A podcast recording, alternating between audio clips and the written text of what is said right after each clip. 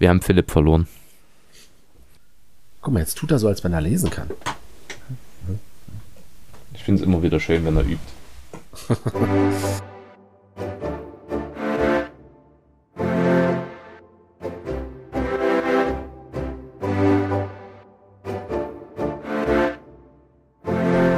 Ein herzliches Hallo zu einer neuen Ausgabe Frontispitz zu Folge 156. Mein Name ist Philipp Stöfer und ich begrüße wie immer bei mir meine allerliebsten Mitpodcaster Alexander Röske und Max Bringmann. Halli, hallo. Ja, Grüße.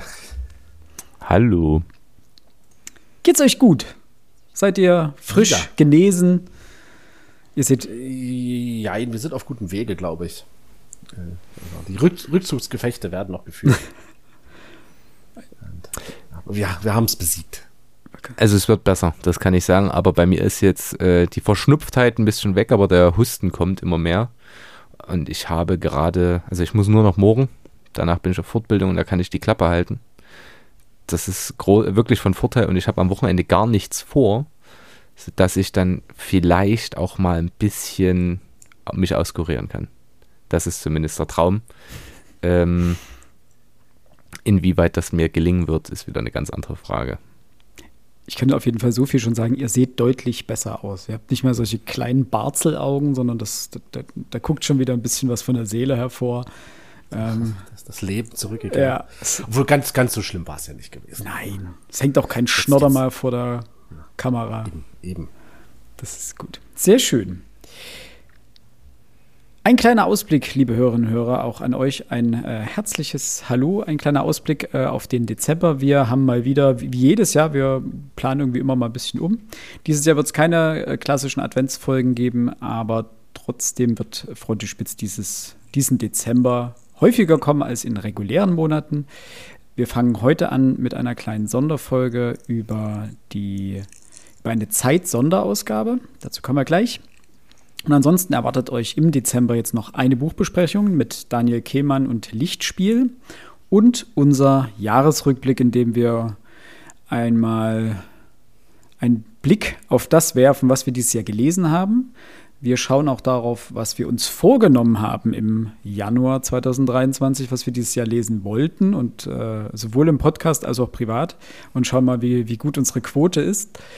Und was wir ansonsten, aber auch was wir geschafft haben und vielleicht was uns gut gelungen ist und was uns weniger gut gelungen ist. Und wir küren, würde ich mal sagen, wieder unsere Lieblingsfolge aus dem Jahr und vielleicht auch das äh, beste Podcast-Buch des Jahres. Genau. Und das wäre dann quasi der Dezember. Und dann starten wir wieder frisch fröhlich im Januar mit neuen Folgen. Da gibt es dann auch einen Ausblick für das Jahr 2024, aber dazu später mehr. Heute geht es äh, um eine Zeit-Sonderausgabe. Und da die der liebe Max angeschleppt hat, darf er mal ganz kurz äh, erzählen, was es damit auf sich hat.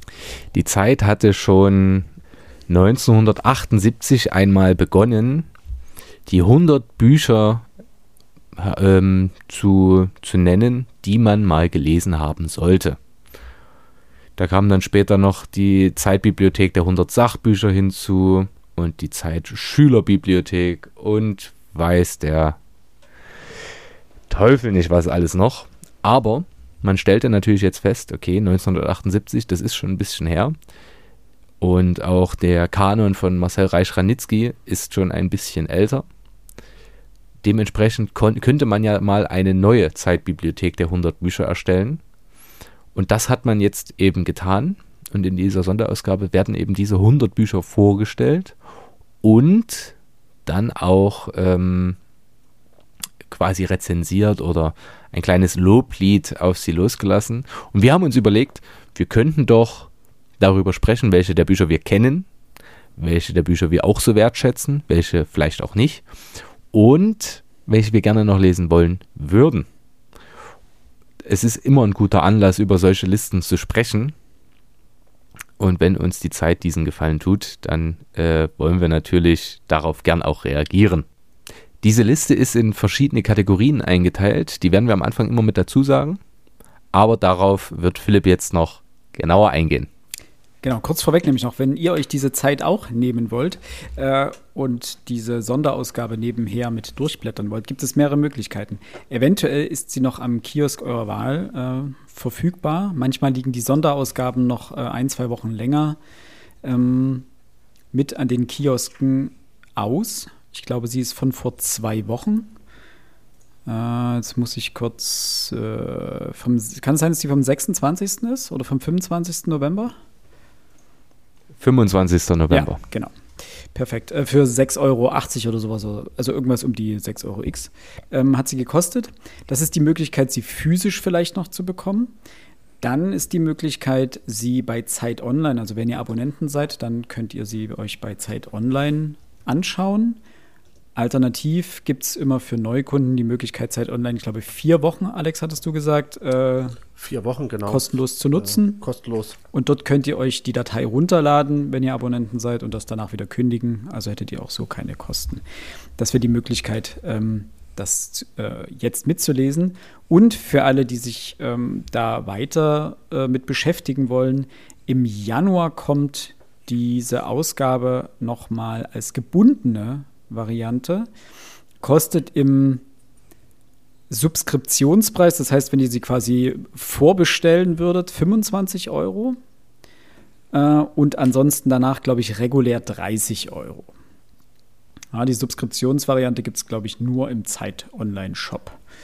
Die anderen Varianten dürften dann vielleicht auch beim Buchhandel landen. Weiß ich aber nicht. Das ähm, kann ich euch nicht sagen. Allerdings, wie gesagt, 25 oder 30 Euro, dann gibt es diese 100 Bücher mit den ganzen Artikeln zu jedem einzelnen Buch ähm, auch so zu kaufen. Genau. Das, äh, falls ihr mitlesen wollt. Es sind erstaunlich viele neue Bücher auch darauf. Also ich hatte mich darauf vorbereitet, dass wir jetzt wieder ganz, ganz viele so Klassiker-Schinken vorgesetzt bekommen. Die sind auch zum Teil mit dabei, aber eben nicht nur. Und diese Ausgabe ist äh, in einer normalen Zeitungsgröße, also sehr großformatig und sind, glaube ich, paar 60 Seiten, weil zu jedem Buch ein mehr oder weniger langer Artikel geschrieben wurde von einem Redakteur der Zeit oder aber auch von, von anderen scheinbar Gastschreibenden. Ähm, ich habe vorhin nur gesehen, zum Beispiel Frank Schätzing ist dabei, äh, Tonio Schachinger ist dabei, der ähm, also Frank Schätzing schreibt über Mary Shelley zum Beispiel und so weiter. Ähm, und das sind mal lange und mal kurze Artikel und die sollen erzählen, was an diesem Buch, das gerade vorgestellt wird, das Besondere ist und warum es so lesenswert ist. So, das zum Vorgeplänkel. Und jetzt würde ich sagen, damit die Folge nicht äh, allzu lang wird, starten wir direkt. Ähm, es sind, wenn ich mich nicht verzählt habe, sieben Kategorien, ähm, ich stelle euch die einmal kurz vor und dann gehen wir die Kategorien Stück für Stück mal durch. Also Kategorie 1 ist Angst, dann kommt die 2, das ist Nacht, dann Trauer, dann Verirrt, dann Sex, dann Wer bin ich und zum Schluss Aufbruch. Das ist jetzt erstmal vielleicht nicht viel sagend, aber hat durchaus seine Gründe.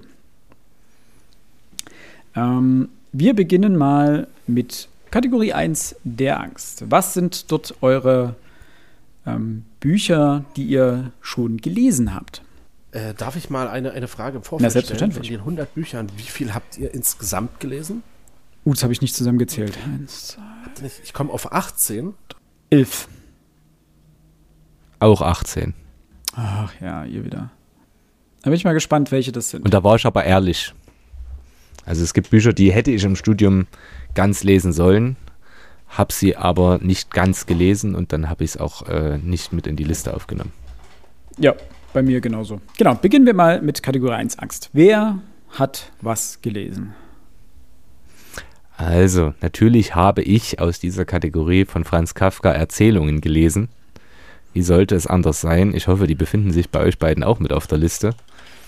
Ähm, und da kann ich eigentlich wunderschön. Alex hat sogar genau die Ausgabe, um die es hier geht. Ähm, ich habe mehrere gesammelte Werke von ihm. Ich mag das schlicht und ergreifend. Also man hat ist in der Schule damit ähm, in Kontakt geraten.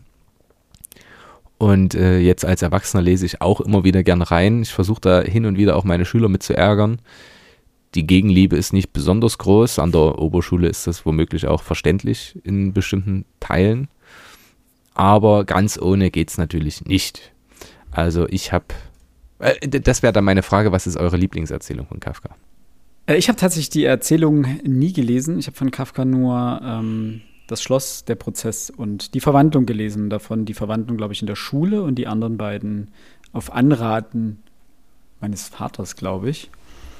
Und ansonsten bin ich aber auch kein, ich bin kein übermäßig guter, guter Kafka-Leser oder Kafka-Freund. Das ist, er schreibt gute Texte, ja, aber das sind, die lesen sich auch gut. Sie sind auch, ja, wie Max es, äh, glaube ich, vorhin meinte, das sind keine schönen Geschichten, aber es sind wirklich gute Geschichten.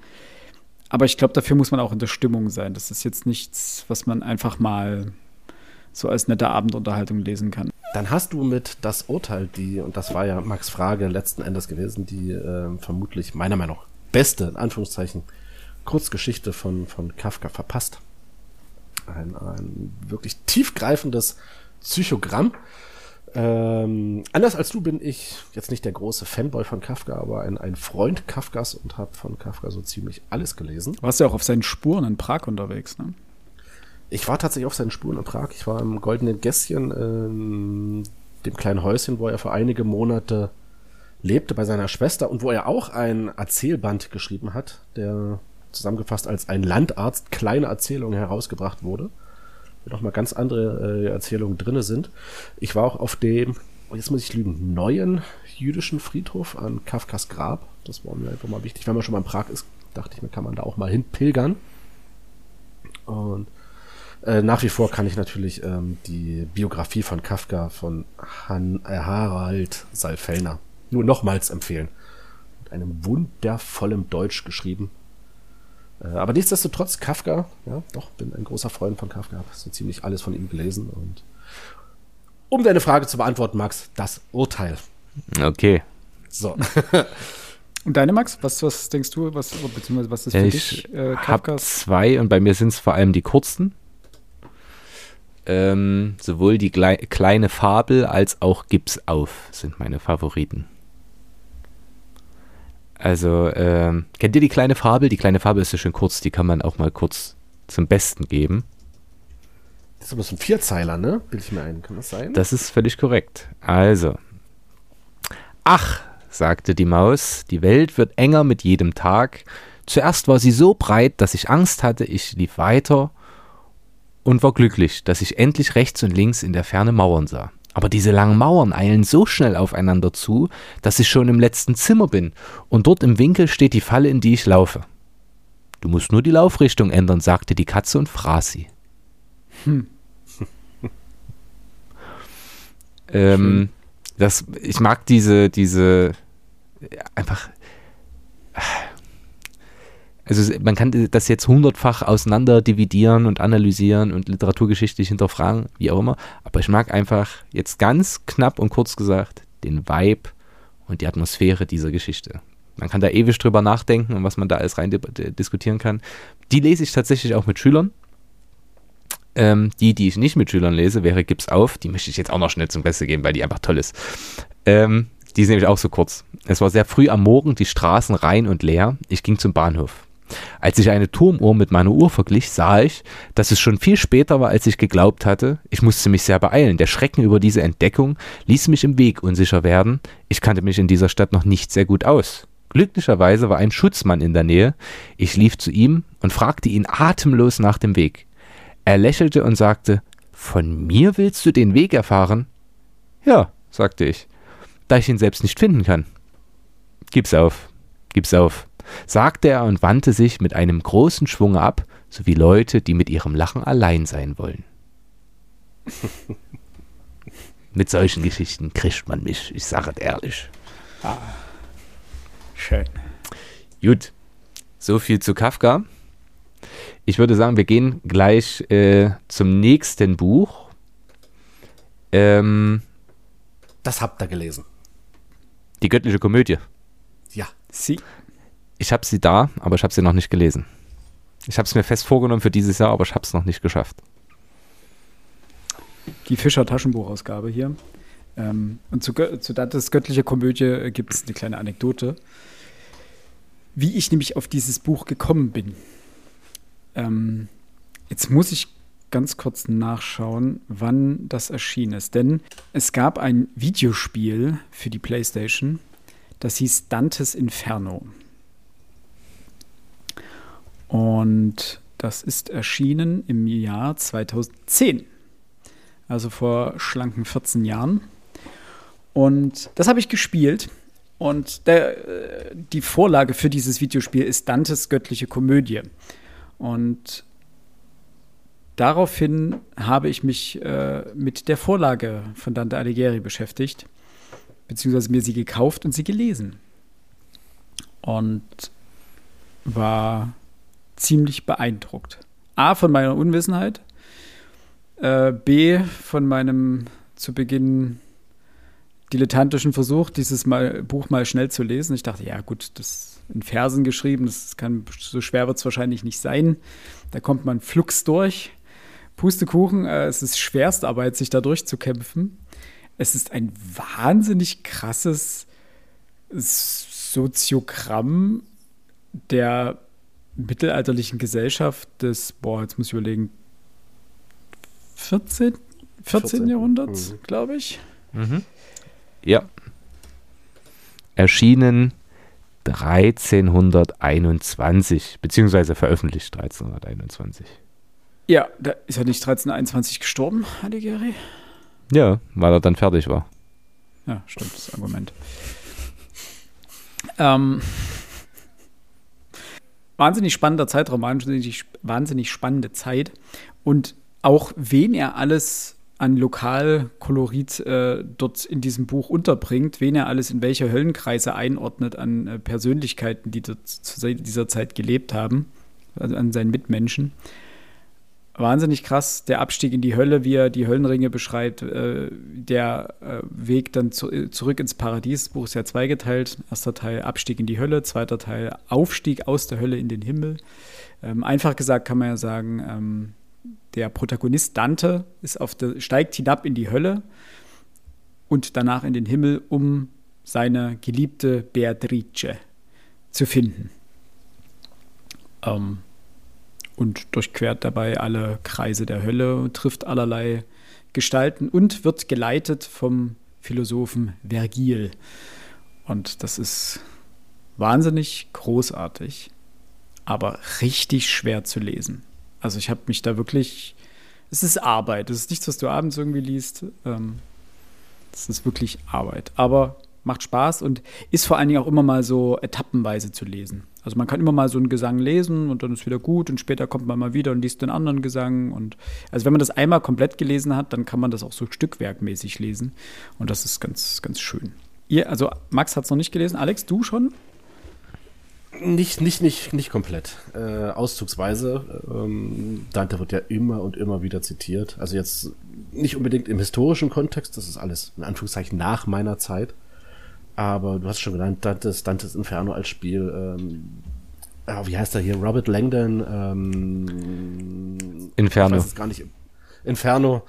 Ähm, ich glaube, die, die, die, die, die Darstellung der Höllenkreise, die findet sich überall. Also irgendwie ist, ist Dantes, Dantes äh, göttliche Komödie fast schon, schon, ich will nicht sagen Mainstream, aber äh, kulturell sehr einflussreich. Popkultur des 14. Jahrhunderts. Pop, Popkultur des 14. Jahrhunderts, die bis heute nachhalt. Absolut, ja. Und aber auch wo, also es fällt, wenn man so ein bisschen drüber nachdenkt, äh, Malcolm mittendrin, bin ich großer Fan, äh, wird von, von Malcolm zitiert in einer Folge. Ähm, ich glaube, bei den Simpsons taucht er auf. Die Frage ist, wo, wo, wo wird äh, Dante nicht besprochen? Und da gibt es so ein paar Passagen, die ich nachgelesen habe. Aber ich habe es tatsächlich nie komplett gelesen. Aber. Dante ist so ein Phänomen, finde ich, aus, aus wie, wie Goethe. Äh, er hat, den, hat ja auch einen ähnlichen Stellenwert im Italienischen. Ja wie Goethe. Aber er wird so oft äh, zitiert und als Vorbild genommen für ähm, alle möglichen ähm, Genres, dass er, glaube ich, allen Jugendlichen zum Hals raushängt. Er ist so omni. Meinst du? Weiß ich nicht. Also, was heißt zum Hals raushängt, aber Goethe ist ja auch sowas. So, ja, du musst Faust lesen. So, ja, ne, Faust, ne. Ähm, die wenigsten sprechen in ihrer Schulzeit dann fröhlich darüber, endlich wieder Goethe lesen zu dürfen. Und ähnlich ist es mit, mit Dante, so, ja, ist gut, schon wieder Dante. So, dann Und dadurch, dass es vielleicht wirklich Arbeit ist, sich dadurch zu, zu wühlen, kann ich das so zum gewissen Teil auch nachvollziehen. Weiß ich, war, war jedenfalls mein Gefühl immer so ein bisschen. Aber kann mich natürlich auch täuschen. So, weiter Wollen Text. wir ins nächste gehen? Ja, bitte. Was, was habt ihr denn noch dort aus diesem Abschnitt gelesen? Ich würde mal schätzen, Max hat noch Hilary Mantel gelesen, Wölfe. Oder zumindest im Nee. Regal stehen. Ja. Und George Orwell, werdet ihr beide gelesen haben? Nein. Du hast, was? Du hast 1984 noch nicht Mit. gelesen? Nee. Science Fiction oder, oder, oder Dystopie? Beides Also ist weiß- nicht das, was ich gerne lese. Es ist natürlich mit auf der Liste für irgendwann mal. Aber da muss ich. Es ist jetzt auch nicht akut, dass ich das gerne unbedingt jetzt zeitnah lesen muss. Ähm, ich bin nicht so der Dystopien-Fan. Und wenn, dann eher andere, denn eine andere Dystopie auf dieser, in diesem Abschnitt ist noch auf meiner Liste und ich glaube, da bin ich der Einzige, der die gelesen hat. Der Reporter Markt von Margaret Atwood. Ja, The Handmaid's Tale. Genau.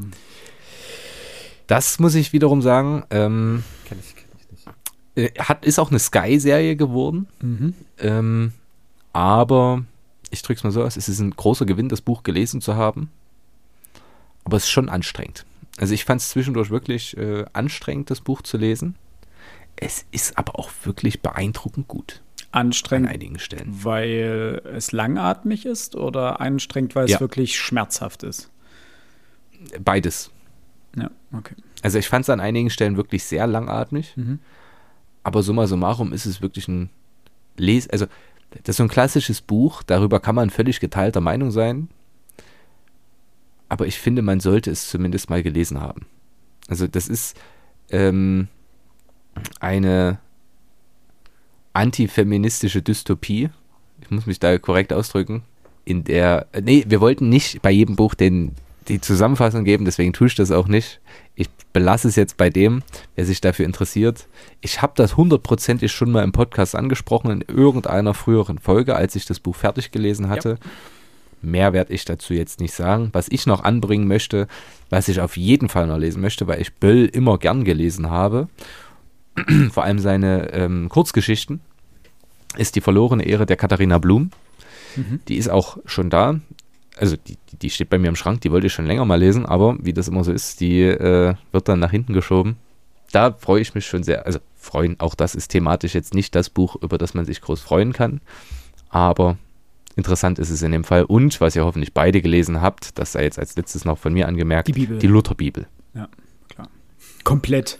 Mehr Ist das so? Nein. Äh, in, in, ne, die großen Teile ist auch Quatsch. Äh, in Auszügen logischerweise. Ich habe ähm, Konfirmandenunterricht gehabt.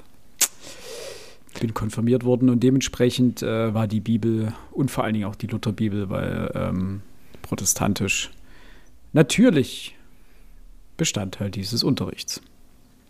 Ich habe tatsächlich die Lutherbibel zu Hause. Äh, insgesamt habe ich äh, vier verschiedene ähm, Bibeln ähm, hier bei mir im Schrank stehen.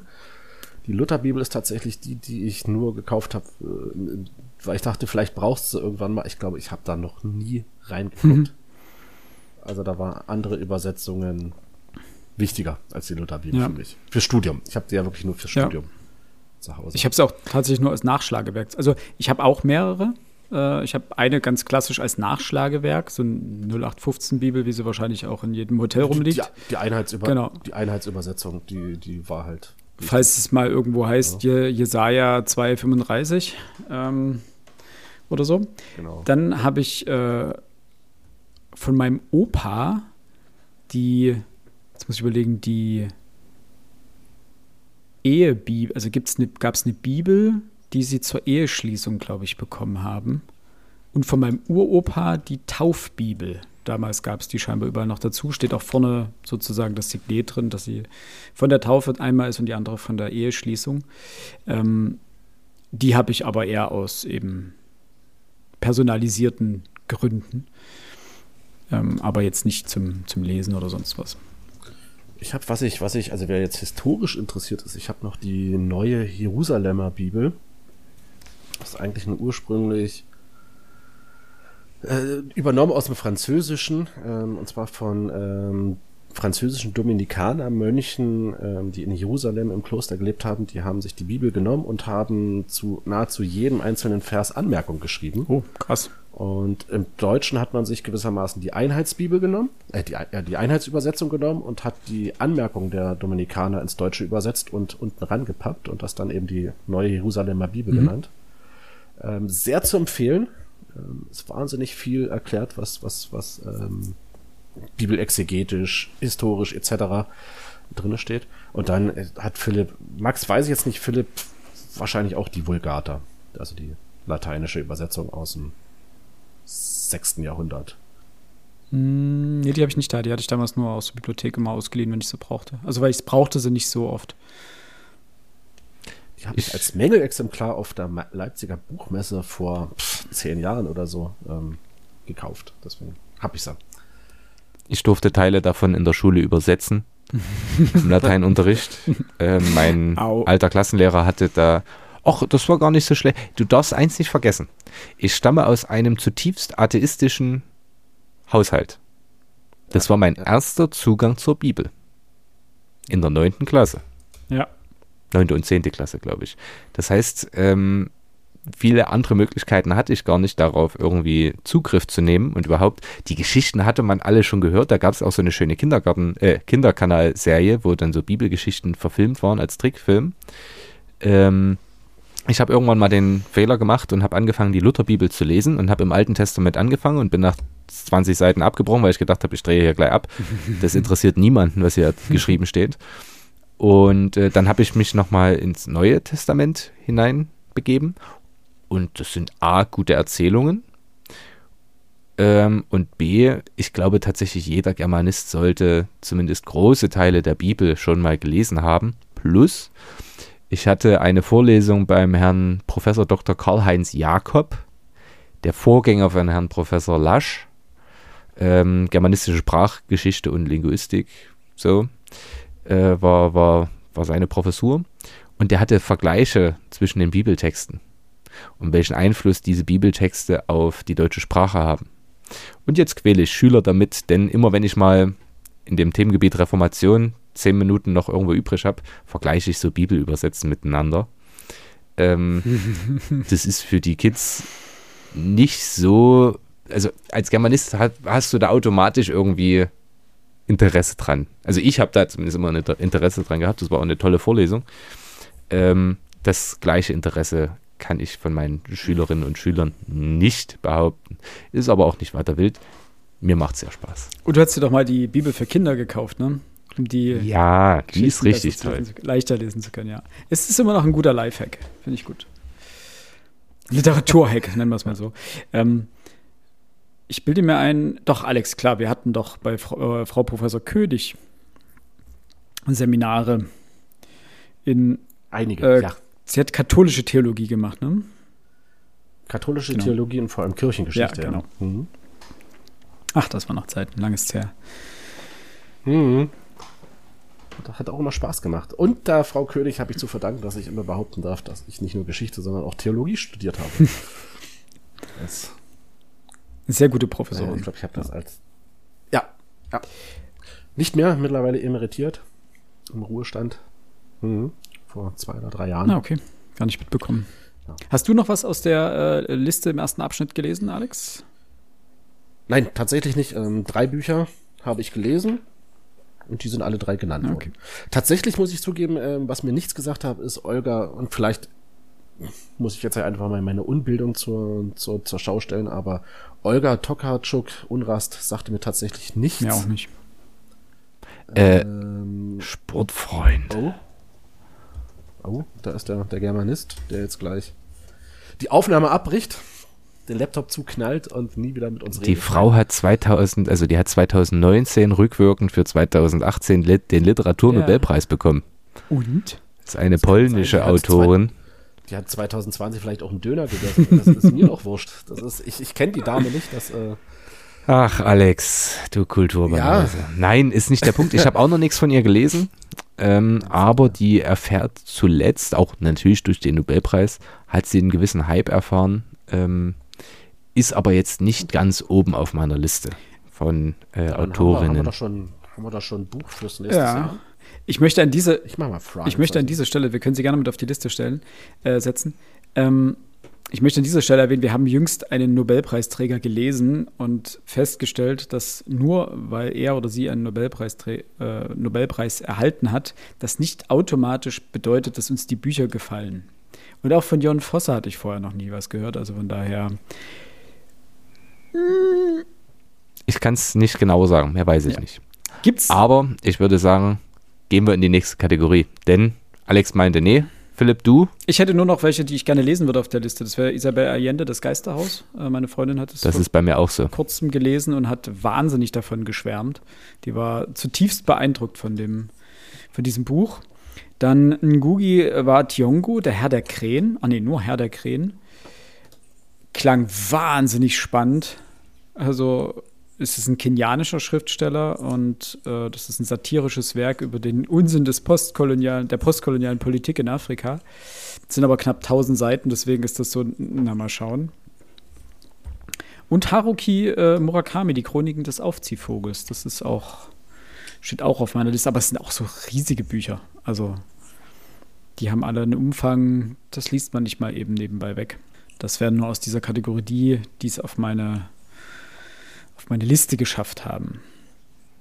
Kategorie Nummer zwei: Nacht. Bücher, die man quasi lesen kann, soll, möchte, wenn man nicht schlafen kann. Äh, denn das sind auch Bücher, die selber nicht schlafen können, so wie es äh, in dem einen Artikel ausgedrückt wurde. Welche? Äh, interessanterweise, interessanterweise habe ich aus der Kategorie Nacht ähm, zusammen mit der Kategorie Sex die meisten Bücher gelesen. Passt auch gut zusammen. Und zu Hinsicht, dir. Ja, ähm, ich, äh, äh, finde ich, finde ich das jetzt so im Nachhinein sehr, sehr weise gewählt von der Zeit, die Bücher ähm, unter diese Kategorien zu stellen. So, Okay, also das, ich bin gespannt. jeder Psychologe reibt sich gerade die Hände und sagt, okay, kommen Sie mal auf meine Couch, äh, Herr Ruske, wir müssen uns da mal unterhalten. Was, was geht in Ihnen vor? Dann sprich mal, wenn du Okay. schon so vorlegst. Dann Ja. lass mal droppen. In der Kategorie Nacht habe ich nämlich kein einziges Buch gelesen. Ehrlich nicht? Nope. Oh, da bin ich. Soll ich die Viere einfach Nenn mal nennen? Also ich, Äh, Harriet Beecher Stowe, Onkel Toms ich, Hütte. ich könnte raten, welche es sind und ich glaube, ich würde sie alle zusammenkriegen. Aber. Na, los. Also, ja, Onkel Toms Na. Hütte wäre das erste. Ähm, dann Joseph Conrad, Herz der Finsternis, hast du bestimmt gelesen. Nein, steht aber Nein. auf meiner Longlist Okay. tatsächlich drauf. Ähm, allerdings, ähm, das ist ja der, in Anführungszeichen verfilmt als Apocalypse ähm, Now. Oh, gerade eben. Ab, äh, äh, äh, genau. Oder? Äh, wenn Ja. gleich das natürlich mit dem, ja genau, wenn das gleich mit dem Buch jetzt relativ wenig zu tun hat, aber deswegen steht das Buch bei mir auf der Liste. Steht drauf. auch auf unserer Podcast-Liste für irgendwann mal lesen. Äh, kannst dir vormerken, das könnte vielleicht dein nächstes Buch werden. Äh, dann der Name der Rose von Umberto Eco. Ja. Ernest. Hemingway, Der alte Mann und das Meer. Und dann Definitiv. fehlt noch einer. Ähm, ja, ich hätte spontan Mary Shelley gesagt, aber die hast du, glaube ich, noch nicht gelesen. Die war nämlich auch mal. die habe ich auch noch nicht Ähm, gelesen. Die habe ich auch noch nicht gelesen. Dann. Mach, mach, mach was kurz. Günter Grass, die Blechtrommel habe ich gelesen. Ja. Nicht schlecht. Äh, eines, auch ein, ein, ein Buch, in dem der Autor zeigt, was mit deutscher Sprache tatsächlich möglich ist, wenn man sie schriftstellerisch beherrscht. Nein, hat er wirklich gut geschrieben. Also ähm, gerade so die, die, die, die erste Hälfte des Romans ist wirklich richtig, richtig toll geschrieben. Macht Spaß zu lesen. Hat es nicht mal mehr auf meine, würde ich irgendwann mal, also ich habe drei Kategorien, ich habe gelb, äh, grün für habe ich gelesen, gelb für möchte ich unbedingt lesen und äh, blau für, naja, eigentlich schon, aber mal schauen, wenn ich mal richtig viel Zeit habe. Und nicht mal da hat es Günter Krass drauf geschafft. Da ist Hermann Hesse vor ihm. Ich weiß, ich weiß jetzt auch nicht, ob man, ja, Günter Grass, ob das jetzt so ein Autor ist, den man gelesen haben muss. Äh, tatsächlich, in dem Fall kannte ich den Film auch vor dem Buch. Ähm, der wirklich gut ist, der Film. Also, ähm, egal ob das jetzt ähm, Mario Adolf da in der Hauptrolle ist, also in Anführungszeichen in der Hauptrolle, oder der kleine Oscar, ähm, das ist gut gemacht. Also es ist gut geschrieben und das, der Film ist sehr faszinierend, deswegen wollte ich das Buch lesen und war dann eben überrascht, dass sich A, der Film sehr eng an das Buch hält, meiner Meinung nach, und B, es ist halt eine schöne Sprache. Das hatte ich ja schon erwähnt. Okay. Aber jetzt bin ich auf Max gespannt. Ja, ich finde, dieses, dieses, dieser Abschnitt ist meine größte Schande. oh. ähm, denn aktiv gelesen davon, also vollständig, habe ich nur eins. Und das nicht gern. Ähm, nämlich Hermann Hesse, der Steppenwolf. Hm. Das war anno dazu mal mein Abiturstoff. Und äh, ich musste es dann in, also damals im Abitur habe ich es natürlich probiert, habe aber festgestellt, dass das überhaupt gar nicht mein Buch ist. Also wirklich gar nicht, gar nicht, gar nicht. Und glücklich, wie mein Leben immer verläuft, war das natürlich äh, Abitur in der Abiturprüfung dran und das war auch die Erörterung. Kurzum, ich habe die Erörterung nicht gewählt, die ich davor immer gewählt hatte in jeder Klausur. Dementsprechend lief dann auch meine Deutsch-Abiturprüfung. Ähm, was ich aber gerne lesen möchte, ist zum einen natürlich Onkel Toms Hütte, ist aber jetzt nicht in der Erstauswahl, aber die Blechtrommel in jedem Fall. Für mich das interessanteste Buch hier sind, oder die beiden interessantesten Bücher, äh, Michael Bulgakov, Der Meister und Margarita und Dostoevsky, Die Dämonen. Die möchte ich beide gerne noch lesen. Dostoevsky hat es mir ja angetan seit Schuld und Sühne. Ähm, an dieser Stelle möchte ich meine liebe Frau grüßen.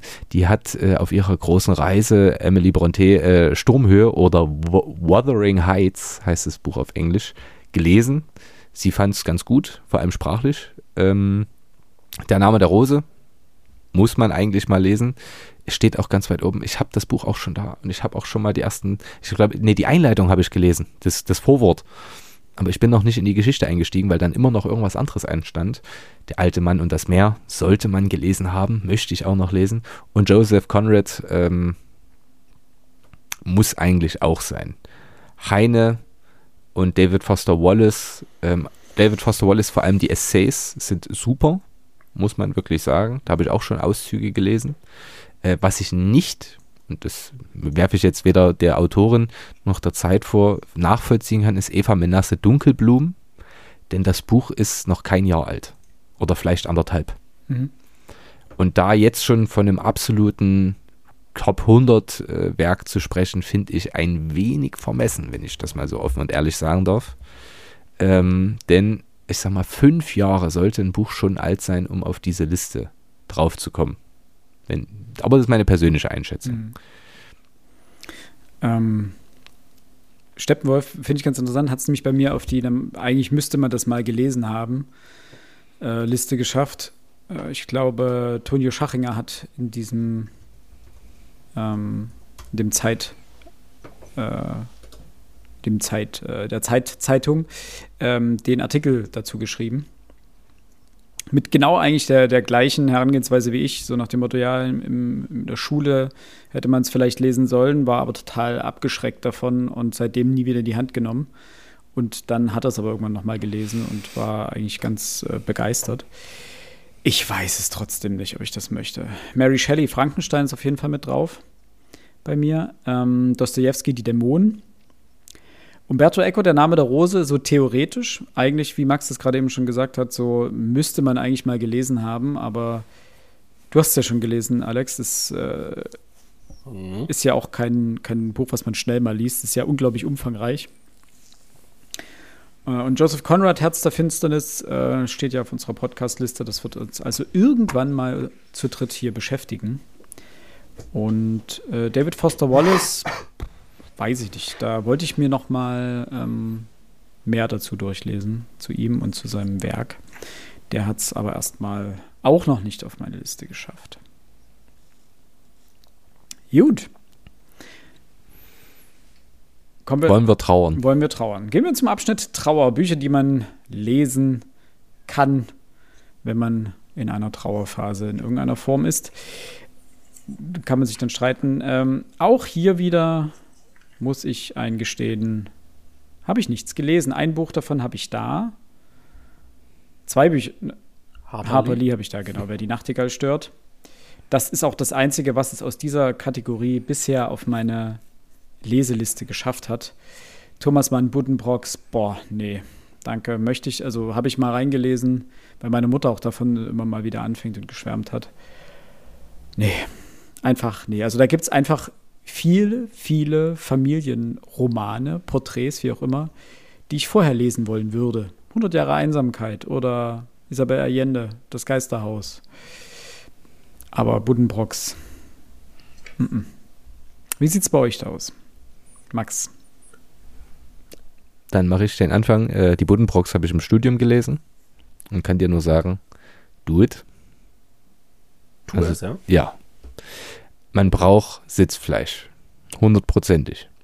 Aber ich finde, wenn man sich für Literatur interessiert, dann sind die Buddenbrocks für mich tatsächlich auch ein Jahrhundertroman für das 20. Jahrhundert. Das muss man ehrlich zugeben. Auch wenn die Arbeit sind. Das ist jetzt kein reiner Genuss. Ähm, ich habe dafür äh, Harper Lee nicht gelesen, möchte das aber gerne noch nachholen. Äh, was auf meine Liste gelandet, auf meiner Liste gelandet ist, ist äh, Wassily Grossmann, Leben und Schicksal. Ähm, und auf was ich schon mich sehr lange freue und äh, die nächsten Urlaube kommen bestimmt, äh, ist Josef Roths Radetzky-Marsch.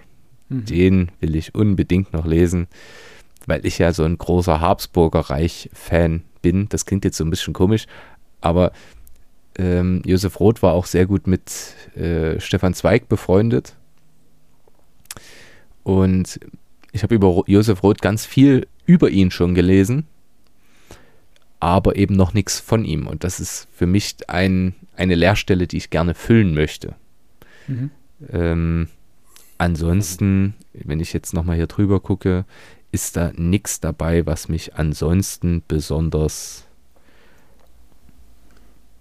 an sich ranzieht. Tatsächlich nicht. Also gelesen habe ich äh, Harper Lee, wer die Nachtigall stört.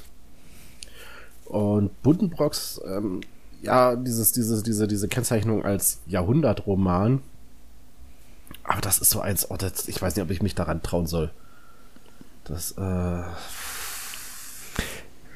Also kurioserweise gibt es sehr, sehr viele, die sagen, das gehört zu diesen Büchern, die man gelesen haben muss. Und ich glaube, auf keiner Liste, ähm, auf der nicht wenigstens auch ein paar deutsche ähm, Autoren draufstehen, fehlt dieses Buch, aber ich weiß nicht. Ich weiß echt nicht. Das ist vielleicht doch ein bisschen zu heavy.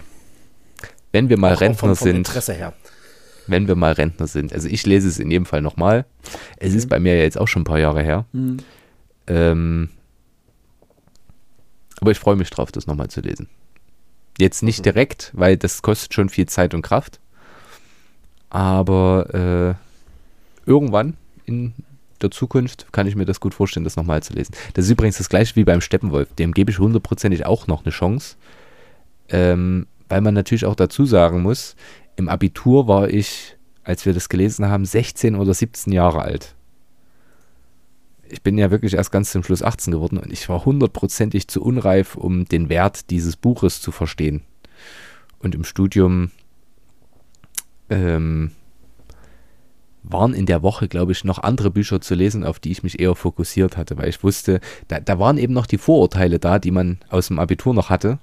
So, und ich kann euch nur sagen, macht euch von den Vorurteilen frei, probiert es selber aus und wenn ihr nach 50 Seiten, 100 Seiten Buddenbrock sagt, boah, gibt mir gar nichts, dann lasst es halt. Gibt's, Und wartet wieder 20 Jahre. ja, gibt's übrigens in der schönen gebundenen Laienausgabe vom, äh, was ist das für ein Verlag? Ist das Fischer? Ja, Fischer. Das Fischer Verlag. Und an dieser Stelle möchte ich äh, kurz anmerken, die Buddenbrocks sind 768 Seiten. Hardcover, Leinen. Neuausgabe, ich glaube, wann ist das äh, neu erschienen? Steht es hier da? Nee, steht nur der ursprüngliche Erscheinungstermin, äh, 97. Ähm, kostet 20 Euro. Der Tod in Venedig von Thomas Mann, 128 Seiten, gleiche Ausgabe in Lein, 24 Euro. Holy moly. Haut da nochmal Rate, was ich von beidem habe. Wahrscheinlich diese beiden Ausgaben. You're right. Äh, Philipp, da möchte ich dir das sagen, was ich gegenüber meinen Schülern sage. Es würde mir schon genügen, wenn jeder gute Haushalt ein Buch in seinem Haushalt hat. Ähm, auch das ist nicht mehr immer und überall gegeben. Das ist also, leider richtig, ja. Statistisch würde mich interess äh, interessieren, wie viele Bücher jeder Haushalt hat. Und ich glaube, ich drücke, äh, äh, ich hebe den Schnitt ein wenig an. Das tun wir, glaube ich, alle drei. Ich glaub, das ja. tun wir alle drei, ja. Also, ähm, habt ihr noch was? Ja, Entschuldigung. Nee, nee, alles gut, das war's. Also ich habe ansonsten nichts in der Kategorie mehr. Dann hätte Nein, ich nämlich gesagt, auch. gehen wir in die nächste. Die ist nämlich für mich ein bisschen erfolgreicher. Ja, bei mir auch. Verirrt heißt die nächste Kategorie. Verirrt. Und diesmal darf Alex äh, anfangen, was er gelesen hat. Äh, tatsächlich gelesen, bloß zwei. Oh. Äh, Albert Camus, mhm. der Fremde. Mit uns? Eben, und in der Schule, ihr wisst, ich bin jetzt kein großer Fan, ich musste es lesen, Johann Wolfgang Goethe, Faust, ah. sowohl eins als auch zwei. Ähm, hm, muss man jetzt nicht haben. Ansonsten ist es an sich ist das eine sehr, sehr, sehr schöne Kategorie, weil Homers Odyssee ist für mich zweifellos eins dieser Bücher, die man, denke mal, durchaus mal zur Hand nehmen sollte. Ich habe es leider noch nicht getan. Es steht irgendwo auch bestimmt auf meiner Liste drauf. Und Her äh, Herman Melvilles Moby Dick. Das ist auch so, so eins dieser Bücher, die man gelesen haben muss. Behaupte ich jetzt einfach mal, ist so die, einer dieser ganz, ganz großen der Weltliteratur.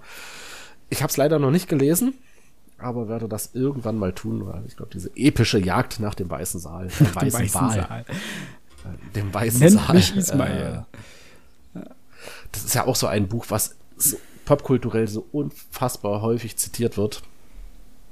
Ähm, sollte man ich, ich werde es irgendwann mal. Das, diese popkulturelle äh, Zitation ist da übrigens der Grund, warum ich immer wieder Abstand von diesem Buch nehme.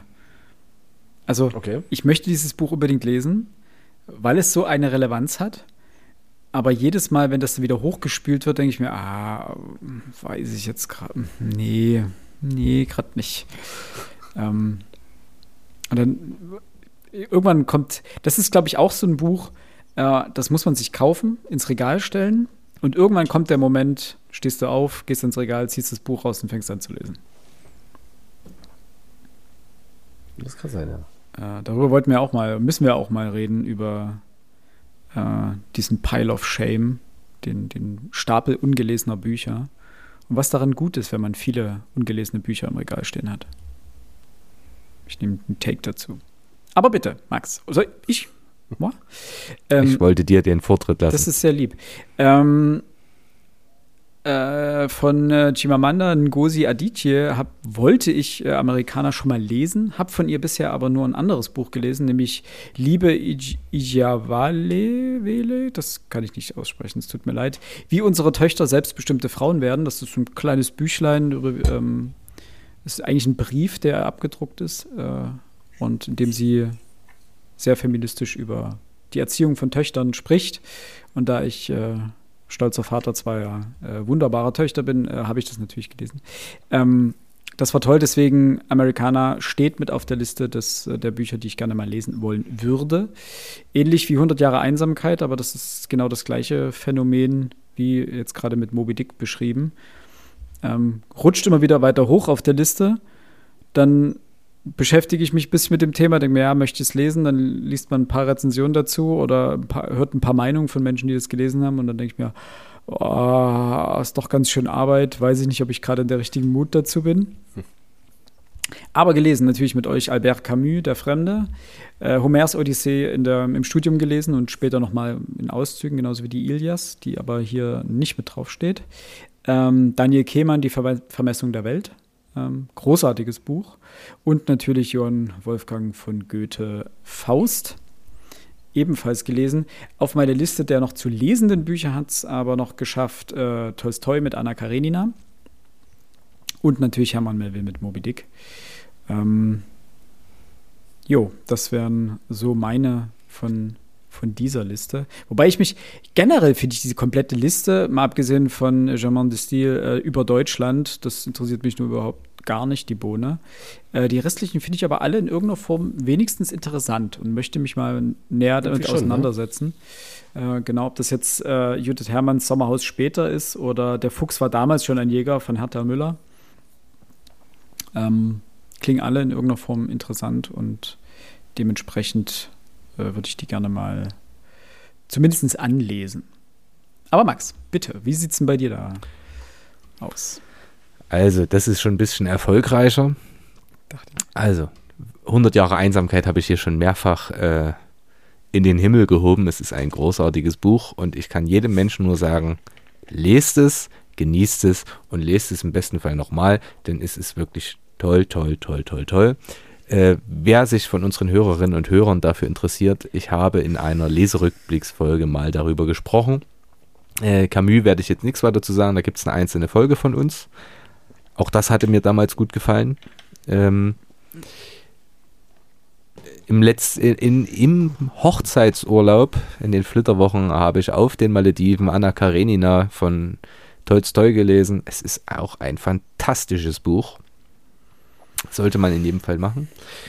Äh, dank meines Berufs darf ich ungefähr alle zwei Jahre einmal den Faust lesen. Und es ist mir jedes Mal wieder eine Freude. Und ohne zu viel Selbstlob dazu ähm, ja, auszustrahlen, zumindest bei 40 Prozent der Schüler kann ich am Ende sagen, das fanden die gar nicht so schlecht. Also sie fanden es sogar gut. Ähm, gelesen haben es am Ende alle, weil ich das nicht zu Hause lesen lasse denn dann kann ich es auch einfach meiner, meiner Tapete erzählen. Äh, ich lese das fast vollständig im, im, im Unterricht und ähm, teilweise auch die Inszenierung ähm, jetzt Gustav Gründgens. Ich überlege immer, ob ich äh, Henrik Höfgen sage, weil das der aus dem ja. äh, Mann-Roman ist. Ähm, auch diese Inszenierung ist super und das gefällt tatsächlich den Kids.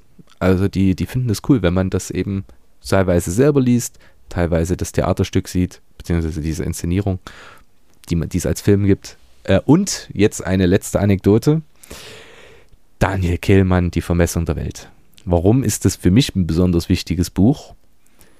Weil es mich quasi zur Literatur gebracht hat. Ich glaube, ich habe das damals, bis also mein, mein eh, ehemaliger Klassenlehrer, ich glaube, ich habe die Geschichte schon mal erzählt, hatte das äh, uns empfohlen mal. Und ähm, dann habe ich mir das irgendwann mal gekauft und habe es dann auch in der Schule, ich habe immer häufiger mal in der Schule gelesen, wenn mich was nicht interessiert hat. Also ich weiß, dass ich die Iphigenie auf Taurus von Goethe mal im Matheunterricht gelesen habe. Ähm, aber gerade die Liebe, die in mir dann resultierte aus dem Lesen dieses Buches zu Büchern, ähm, die ist eben da geblieben. Deswegen wird dieses Buch einen, immer einen besonderen Platz in meinem Herzen haben. Und immer wenn ich mal wieder reinblättere, muss ich lächeln, weil ich mich so drüber freue, auch über die Sprache. Ja. Äh, was kommt noch bei mir auf die Liste? Äh, natürlich die Odyssee. Die steht da schon länger drauf. Ähm, Moby Dick kommt definitiv nicht auf meine Liste. Äh, das ist für mich einfach nicht besonders interessant. Ähm und ich würde gerne mal was von Thomas Pynchon lesen. Ähm auch ein unfassbar gefeierter und gehypter Autor, seit Jahren Nobelpreiskandidat. Aber hat es noch nicht geschafft und ich habe noch nicht ein Buch von ihm gelesen. Aber ich glaube, das sollte man unbedingt einmal tun. So, dann kommen die Jetzt kommt die guten. Kommt die schöne Kategorie mit Sex. er hat Sex gesagt. Da möchte ich dann gerne äh, von Alex wissen, warum die Kategorie A so gut passt und B, warum er da besonders viel daraus gelesen hat. äh, ich kann dir weder A noch okay. B beantworten. Hast du nicht vorhin gesagt, dass äh, im Nachhinein ah. kannst du das gut beurteilen, dass, das, dass die Bücher da gut reinpassen? Hast du das nicht vorhin? Ja, wie Max schon sagte, Nacht und Sex, passt ja beides zusammen. Ach so. Ja, das, das ist richtig.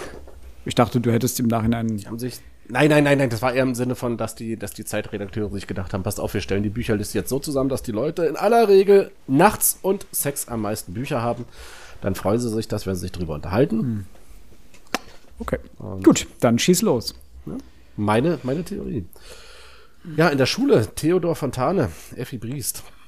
Musst du lesen, ist so der, der, der Klassiker. Dann mit euch natürlich Han Kang, die Vegetarierin, dieses. Ich glaube, wir haben das gar nicht so sehr ähm, gefeiert, ne? Ich, ich also ich habe es total gefeiert. Du hast total gefeiert. Vielleicht verwechsel ich das auch. ähm, dann, was, was Max definitiv gefeiert hat, äh, wo ich mich wirklich quälen musste, Michelle Wellbeck mit Elementarteilchen. Ein großartiges Buch. Das ist, das ist also einer von diesen Autoren. Äh, ich bin ein, einer, der, der wirklich gerne vom Schlafen gehen liest. Äh, Wellbeck ist kein Autor, der dazu geeignet ist. Das äh, ist mir einfach viel zu schwer. Und dann natürlich Giovanni Boccaccio, das Decameron. Mhm. Übrigens auch eins dieser Bücher, die man mal gelesen haben ja. muss. Ähm, und dann gibt es ja aber eine ganze Menge an Büchern, die auch auf meiner Liste draufstehen. Also James Baldwin ja sowieso mit Giovannis Zimmer. Ähm, also einer der großen schwarzen Autoren der, der, der USA. Ähm, muss man, muss man, also werde ich definitiv noch lesen. Ähm, aber haben wir sie. Jane Austen, Stolz und Vorurteil. Das ist so wie die Buddenbrocks, ähm, eins so von diesen Büchern, diese, diese, diese großen Epen, an die man sich eigentlich nicht rantraut. Keine Ahnung, ob das, ob das diese, diese, diese Liebesschmonzette ist, die man so jetzt klischeehaft immer so vor Augen hat, aber das ist so, so was so ein bisschen reizt zumindest, aber wahrscheinlich ist es eins von diesen Büchern, die legst du nach, äh, legst du nach zehn Seiten einfach wieder weg. Und dann natürlich, was auch gelesen werden muss. Ähm, ich kenne tatsächlich noch keine Verfilmung F. Scott Fitzgerald, der große Gatsby. Mhm. Das steht auch auf der Liste. Wenn gleich ganz, ganz weit unten, ganz, ganz weit hinten, aber das ist so eins dieser Bücher, die irgendwann mal den Weg zu mir mhm. finden werden. Wie sieht es bei euch aus? Ich habe in der Kategorie tatsächlich nur ein Buch gelesen. Äh, Han Kang, die Vegetarierin, mit euch zusammen. Das ist, mhm. ich habe es verwechselt äh, mit ähm, Kim Ye-Jong, geboren 1982. Ähm, ja. Aber nicht inhaltlich, sondern wann wir es aufgenommen haben. Han Kang ist schon sehr lange her. Okay. Das war unser Kapitel 12. Das bedeutet, wir, äh, nur kurz zur Einordnung, wir sind jetzt bei ähm, äh, 43. Das heißt, es liegt schon ein paar Jährchen zurück. Ähm, und du hast zumindest, was äh, deine Einschätzung anging, richtig gelegen. Du hast dem Ganzen vier Punkt, Punkte nur gegeben. Max hat ihm acht gegeben, ich sieben. Also wir waren deutlich positiver bei diesem Buch. okay, äh. Ich habe es auch sehr gut in Erinnerung. Also kann man auf jeden Fall lesen, wer das nachhören möchte. Wie gesagt, wir haben eine Folge extra darüber gemacht. Ansonsten habe ich nichts äh, gelesen. Ähm, aber es stehen. Auch Boccaccio nicht? Tatsächlich. Da hätte ich jetzt habe ich überlegt, ob ich das im Studium gelesen habe. Ich weiß es nicht. Ich glaube, wenn nur in Auszügen. Steht aber definitiv auf meiner Liste, ähm, genauso wie der große Gatsby. Jane Austen, Stolz und Vorteil, fühle ich mich genauso wie du. Das ist. Irgendwie hat man immer das Gefühl, äh, dass man das ablehnen muss, weil der Film als schnulzig dargestellt wird. Jedenfalls in der mhm, Meinung, mhm. also soll ja eigentlich auch, ja auch angeblich ein ganz guter Film sein. Ähm, ich würde es irgendwann, glaube ich, trotzdem gerne mal lesen. Einfach. Zumindest probieren. Viele, die es gelesen haben, sagen, ein hervorragendes Buch. Absolut zu lesen. Und dann steht bei mir noch drauf Wladimir Nabokov, Ada oder das Verlangen. Das äh, klingt auch sehr spannend. Ähm, und Nabokov kann man auch mal gelesen haben. Eine Frage nur an dich, Alex. Äh, Effi Briest, wie, wie fandest du es? Das war Schulliter äh, Schulliteratur. Also war es nicht besonders prall. Weil Schulliteratur automatisch nicht besonders prall ist? Oder bei dir nicht besonders. Ähm, oder einfach nein, zu früh gelesen? Bei, bei, bei, bei mir nicht besonders prall. Ähm, ich überlege die ganze Zeit, oh, ich müsste nicht nachgucken, worum es damals eigentlich genau ging. Aber das war ja auch dieses, dieses, dieses, dieses Ah, die Effi Briest, das junge Mädel und die. Nee. Müsste ich jetzt gucken. Also ich hab's, das ist ähnlich wie bei ähm, Die Vegetarierin, es ist dieses ungute Gefühl, was zurückgeblieben ist. Und ansonsten zu lange her. Und, und ja. zu lange her. Ich muss auch sagen, Fontan ist jetzt auch nicht unbedingt ein Autor, bei dem ich jetzt absehbar ähm, ihm irgendwann mal noch eine mhm. Chance geben werde. Das ist halt. Max, welcher, aus welcher, welcher Epoche kommt er? Wie, wie, wie, wie nennt man das? bürgerlich-poetischer Realismus. Das ist vor allem preußischer, ne? Das ist äh, der preußische Realismus. Und ja, wir wollen. Lass mal Preußen da raus. Wir sagen einfach Realismus. Fontane ist Fontane. Fontane ist. Ich werde da, ich nehme das mal als Überleitung auf mich. Mhm. Äh, Ende des 19. Jahrhunderts ähm, entstehen die drei großen Frauen, also Romane über Frauen. Und alle drei finden sich in dieser Liste wieder. Zum einen Anna Karenina, da hatten wir schon drüber gesprochen. Mhm. Dann Madame Bovary von Gustave Flaubert und eben Effi Priest. Mhm. Drei unterschiedliche Kulturkreise und alle drei Bücher seien äh, herausragend für ihre Zeit. Ähm, die Effi Briest habe ich nur mal angefangen, deswegen steht die bei mir noch nicht auf der Liste des ähm, fertig gelesen. Ich habe das damals in der einen Woche, wo wir das äh, schaffen sollten, nicht hingekriegt. Äh, aber die möchte ich auf jeden Fall nochmal lesen, denn an was ich mich erinnere, war super. Ähm, und deswegen werde ich sie auch nochmal lesen. Und zwar diesmal vollständig. Äh, Han Kang, die Vegetarierin, hatten wir schon besprochen, werde ich jetzt nichts zu sagen, fand ich super. Äh, The Great Gatsby, tolles Buch, tolles Buch. Äh, ich hatte damals, auch das hatte ich im Podcast schon mal angesprochen, ähm, die Reklamausgabe, die neue, mhm. mir davon ähm, gekauft. Ähm, Elementarteilchen, ein Top-Buch, ein Leben ohne Trans Transzendenz ähm, ist eben kein gutes Leben und ich möchte aber auch allen Menschen ehrlich sagen, wenn ihr eine schlechte Phase im Leben habt, lest nicht dieses Buch. Das ist, ich fand es teilweise unfassbar schmerzhaft. Es auch einfach nur zu lesen. Ähm, Madame Bovary steht auf meiner Liste, hatte ich schon gesagt. Das Decameron lese ich immer noch mit Easy zusammen. Also, das sind zu Bett Geschichten. Wir können uns immer wieder, wir haben die ersten 50, haben wir weg fast. Ich glaube, bei 49 stehen wir gerade. Wir sind fast fertig mit dem Buch. Also es gibt eine ganz tolle Ausgabe von Lambert Schneider, das ist in zwei Bänden, immer noch mit Zeichnungen dazu und so weiter. Ähm, und dann lese ich easy abends eine Geschichte vor, meistens hin und wieder schläft sie dabei dann ein, dann lese ich die den nächsten Tag wieder vor und äh, wir erfreuen uns dran, ki kichern immer ein bisschen, denn äh, Boccaccio schafft es, ähm, fast jede Geschichte dreht sich irgendwo um Sex oder zumindest viele. Ähm, und aber er kann das ja natürlich nicht so offen schreiben, wie man das, äh, wie man das gewohnt ist, sondern muss das etwas durch die Blume sagen und das ist wirklich ein absoluter Genuss.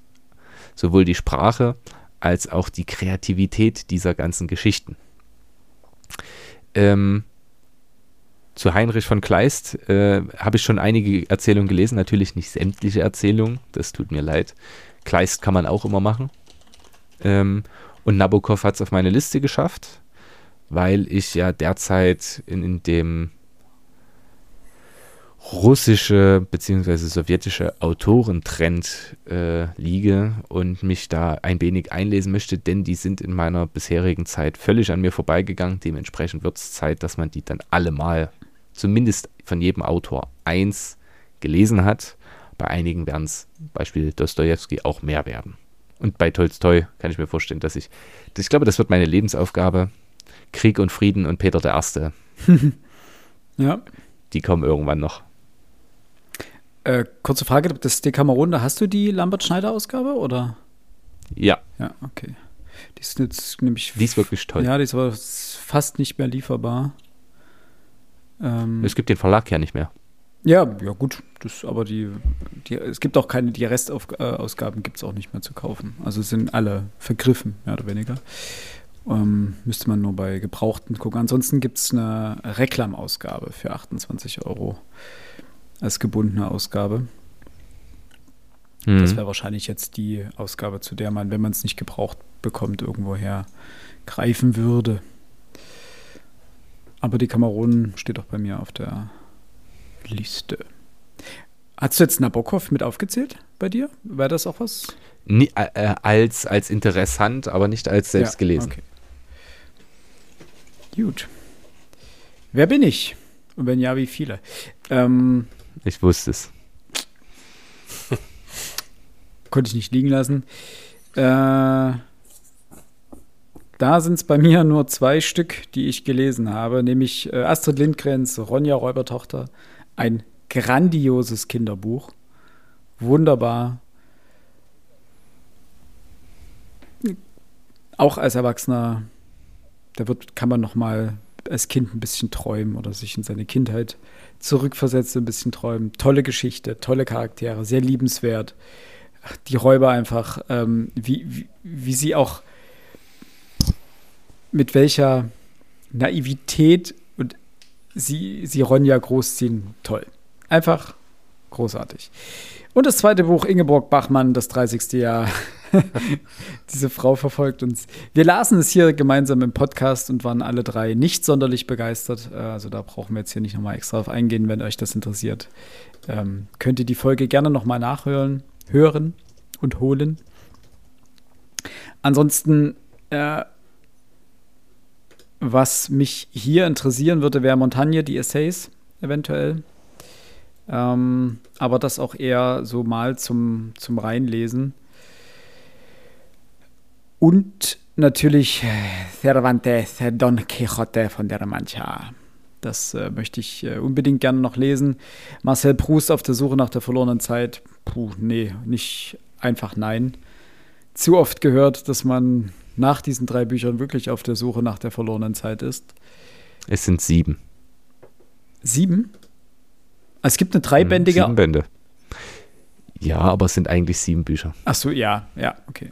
Ich hatte, ich glaube jetzt, äh, deswegen irritiert, ähm, in der Zeit 100 Bücher Ausgabe war ein Bild abgebildet mit drei Bänden, deswegen wahrscheinlich kam ich da deswegen auf drei.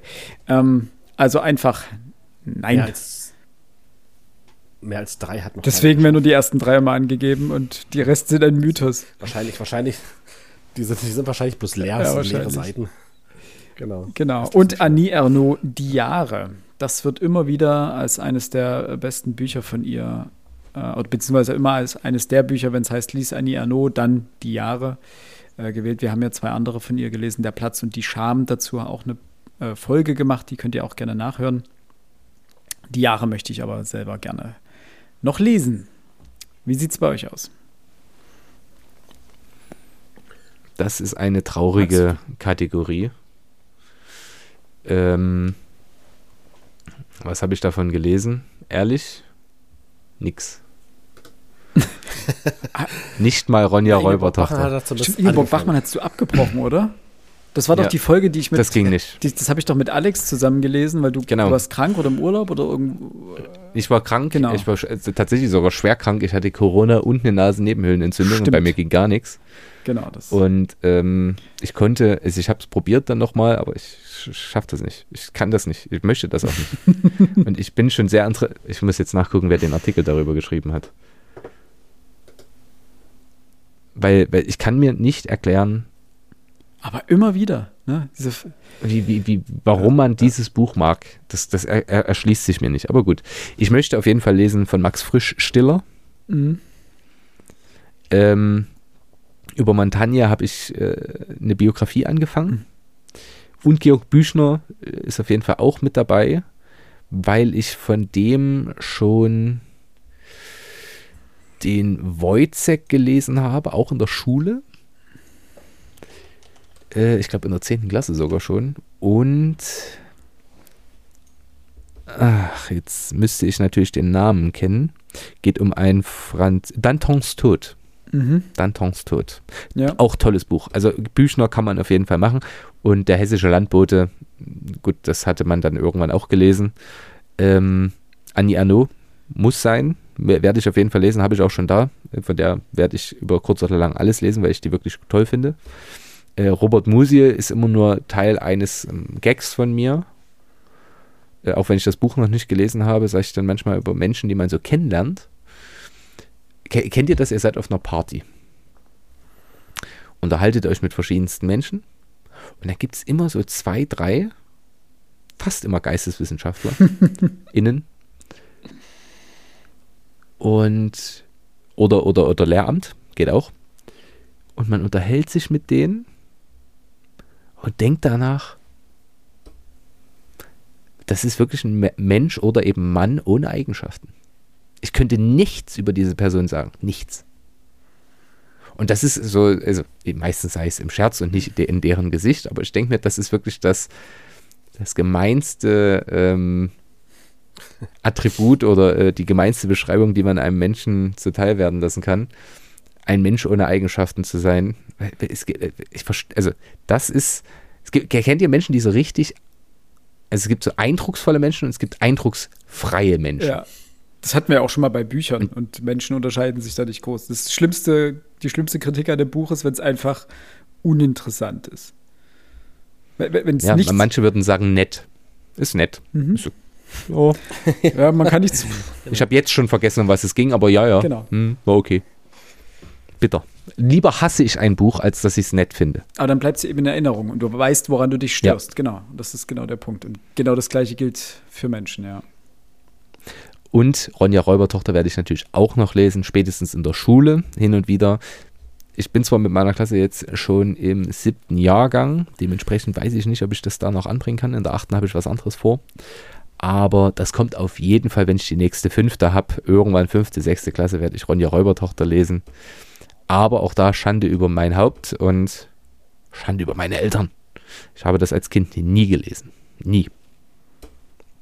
Deswegen habe ich es auch jetzt, bis jetzt noch nicht mhm. gelesen. Mhm. Also anders als Max habe ich zumindest ein Buch gelesen, Ingeborg Bachmann, zusammen mit dem Philipp. Braucht man nicht viel drüber sagen. Äh, auf der, in, den, dem Kapitel Bücher, die ich noch lesen möchte, ich gebe Max vollkommen recht, Annie Arnaud. Ob das jetzt unbedingt die Jahre sein muss, das sei jetzt mal dahingestellt, aber da wird sicherlich noch das eine oder andere Buch von ihr ähm, in meinen Besitz wandeln, äh, ähm, reinkommen. Astrid Lindgrens Ronjas Räubertochter, ich habe es noch nicht gelesen. Ich werde es jetzt auch nicht zeitnah lesen, aber wenn mein Junge groß genug ist, dass ich ihm, ich sag mal, auch jenseits der jetzigen Literatur was vorlesen kann, ist das sicherlich eins der, der Bücher, was da auch in die engere Auswahl kommt. Und du hast ja schon gesagt, allzu viel falsch machen macht man damit nicht. Und Marcel Proust ähm, auf der Suche nach der verlorenen Zeit, es ist auch wieder, sind wir auch wieder mit typisch, ähm, äh, wie hieß er gleich, Buddenbrocks oder Stolz und Vorurteil. Ähm, ganz, ganz groß in der Weltliteratur. Vielleicht irgendwann mal, vielleicht. Wahrscheinlich Ich habe da immer das Gefühl, dass es ganz groß in der Weltliteratur ist, weil das so ein Germanistenbuch ist. Das kann, kann durchaus sein.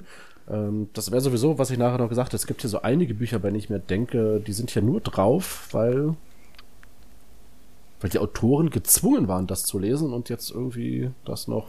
Das finde ich aber wollen. interessant in dem Fall, weil das sind die Bücher, wo ich mir die Artikel in der Ausgabe auf jeden Fall nochmal durchlesen werde. Das war, die hatten jetzt keine hohe Prio, deswegen habe ich sie jetzt noch nicht gelesen. Ähm, aber da möchte ich nochmal mehr darüber erfahren, warum die auch der Meinung sind, dass das auf diese Liste gehört. Aber Max, ja. Moment, Moment, Moment. Max, hast du dich nochmal gemeldet? Habe ich das mm -mm. richtig gesehen? Ich nee, hatte nur an meiner Hand gekratzt. Ich bitte um Vergebung. Das wirkt wie eine Meldung. Das war. Alles klar. Es sei, es sei verziehen. Es sei dir verziehen. Dann. Da sind wir schon in dem ja. letzten Kapitel. Ja? Aufbruch. Ich breche auf. Ähm, hiervon habe ich einiges gelesen und ähm, möchte anfangen mit Nathan der Weise. Das haben wir damals auch in der Schule gelesen und waren auch im Theater der jungen Welt, heißt es, glaube ich, in Leipzig. Das war schön. Äh, werde nächstes Jahr eine Abwandlung davon lesen mit den neunten Klassen, nämlich Nathan und seine Kinder. Ähm, sicherlich ähnlicher Text, aber auch das habe ich mir noch nicht angeschaut, werde ich dann in Sommerferien oder ähnlichem tun. Äh, Harry Potter, müssen wir nicht drüber reden, haben wir selber den ersten Band hier im Podcast schon einmal besprochen. Äh, der talentierte Mr. Ripley steht, äh, ich glaube, auf Philips Liste der Bücher, die wir im Podcast mal wieder äh, mal lesen sollten. Deswegen werde ich mich da auch nicht weiter zu äußern. Ja, bringe ich, glaube ich, seit zwei Jahren immer wieder an. Ne? Und jedes Mal schiebt ihr irgendwas ist ja dazwischen. Legitim. Jetzt bin ich verrutscht. Ach hier, äh, Ovids Metamorphosen. Ganz, ganz toll. Wirklich einfach toll, toll, toll, toll, toll. Ähm, habe ganz viele dieser Texte im Lateinunterricht auf Latein gelesen, will ich jetzt nicht sagen, primär übersetzt. Aber das hat mir natürlich wahnsinnig gefallen. Christian Krachts Faserland war das erste Buch, das ich von ihm gelesen habe. Das sollte man auch mal gelesen haben, auch wenn man es blöd finden kann. Ich glaube, viele werden es blöd finden. Ich fand es cool. Easy fand es, glaube ich, auch toll. Oder zumindest cool. Ähm, Crusoe und Mitternachtskinder, sowohl, also von Lutz Eiler Crusoe und von Salman Rushdie ähm, Mitternachtskinder, stehen mit auf der Liste. Ulysses steht nicht auf der Liste, ganz explizit. Ähm, juckt mich null. Ähm, Philipp, du musst mir helfen. Ja. Giuseppe Tomasi di Lampedusa, der Leopard, in welchem anderen Buch, das wir beide gelesen haben, wird das erwähnt? Ich habe eine Ahnung, aber ich weiß es gerade nicht hundertprozentig. Puh. Kann das sein, dass das bei Ein Haus für viele Sommer eine Rolle spielt? Dass das da drin erwähnt wird? Das kann gut Mehrfach. sein. Ich bin mir fast sicher. Ich habe jetzt die ganze Zeit, als ich äh, die Liste vor mir hatte, drüber nachgedacht. Äh. Deswegen steht es auch bei mir im, in, beim Interesse mit dabei unter Roberto Bolaño 2666. Habe ich schon da, will ich unbedingt noch lesen. Ist einer der wenigen Autoren, von dem ich noch gar nichts aus Südamerika gelesen habe. Und den möchte ich gern noch dabei haben. Da erwischst du mich auf dem falschen Fuß. Ich würde sagen, kann durchaus sein. Das würde dazu passen. Aber kann ich, weiß ich jetzt gerade nicht, kann ich echt nicht sagen. Äh, ich habe äh, ebenfalls nathanderweise in der Schule gelesen. Wir mussten sogar die Ringparabel äh, auswendig lernen. Allerdings Den Richterspruch. die komplette Parabel. Allerdings, ähm, das war ein bisschen tricky. Die wurde bei uns dreigeteilt. Und wir mussten einen der drei Teile aufsagen. Also es wurden immer drei Schüler, Schülerinnen vorgerufen und die mussten dann eins, zwei, drei jeweils ein Teil, also einmal komplett die Ringparabel aufsagen und jeder ein Teil sozusagen. Das Gemeine daran war, dass äh, unsere Lehrerin uns nicht vorher gesagt hat, mit welchem Teil man drankommt. Das heißt, du musstest die komplette Parabel auswendig lernen. Und ich weiß noch, der Mittelteil war scheiße. Also war jedenfalls scheiße zu lernen. Ähm, und dann kamst du vor und dann hat sie sortiert. Und es gab auch so Momente wie, äh, du bist vorgekommen, hast dich hingestellt und dann sie, nee, nee, nee, Moment. Und dann hat sie die Schüler nochmal umsortiert, was besonders scheiße war, weil du kamst, bist vorgegangen, dachte, okay, zwei, zwei, zwei, zwei, zwei, ja, zwei. Nee, nee, Moment, du stellst dich mal bitte dahin. Und plötzlich, oh fuck, fuck, fuck, wie war das? Drei, drei, was war's, wie ging die drei los? Oh mein Gott, oh mein Gott, oh mein Gott, Panik, Panik, Schweißausbruch und so weiter. Ähm, von daher nathanerweise äh, bei mir klassische Schullektüre. Ähm, ja, Harry Potter, J.K. Rowling äh, natürlich auch gelesen, aber, das muss ich einschränkend sagen, äh, ich habe den letzten Band nicht zu Ende gelesen. Und meine Freundin äh, hat mir das als Hausaufgabe für mein Leben gegeben. Ich muss den letzten Band nochmal lesen. Habe ich ihr versprochen, mache ich auch. Damit es wenigstens ähm, mal komplett da steht. Alle anderen habe ich gelesen, mir hat er nur im, im letzten Band, äh, hatte ich ja hier, glaube ich, auch schon mal erzählt, dass äh, gerade am Anfang des Buches ähm, ganz oft gedehnte Laute ausgeschrieben werden. Wenn Harry antwortet wie Ja, da steht dann halt ein J und dann sieben A's dahinter. Und das hat mich richtig hart genervt. Ich habe dieses Buch angefangen und es war so inflationär am Anfang, dieses gedehnte Ja, warum auch immer, kann man ja einfach Ja schreiben, dass ich das Buch irgendwann zugeklappt und in die Ecke gestellt habe. Wer weiß.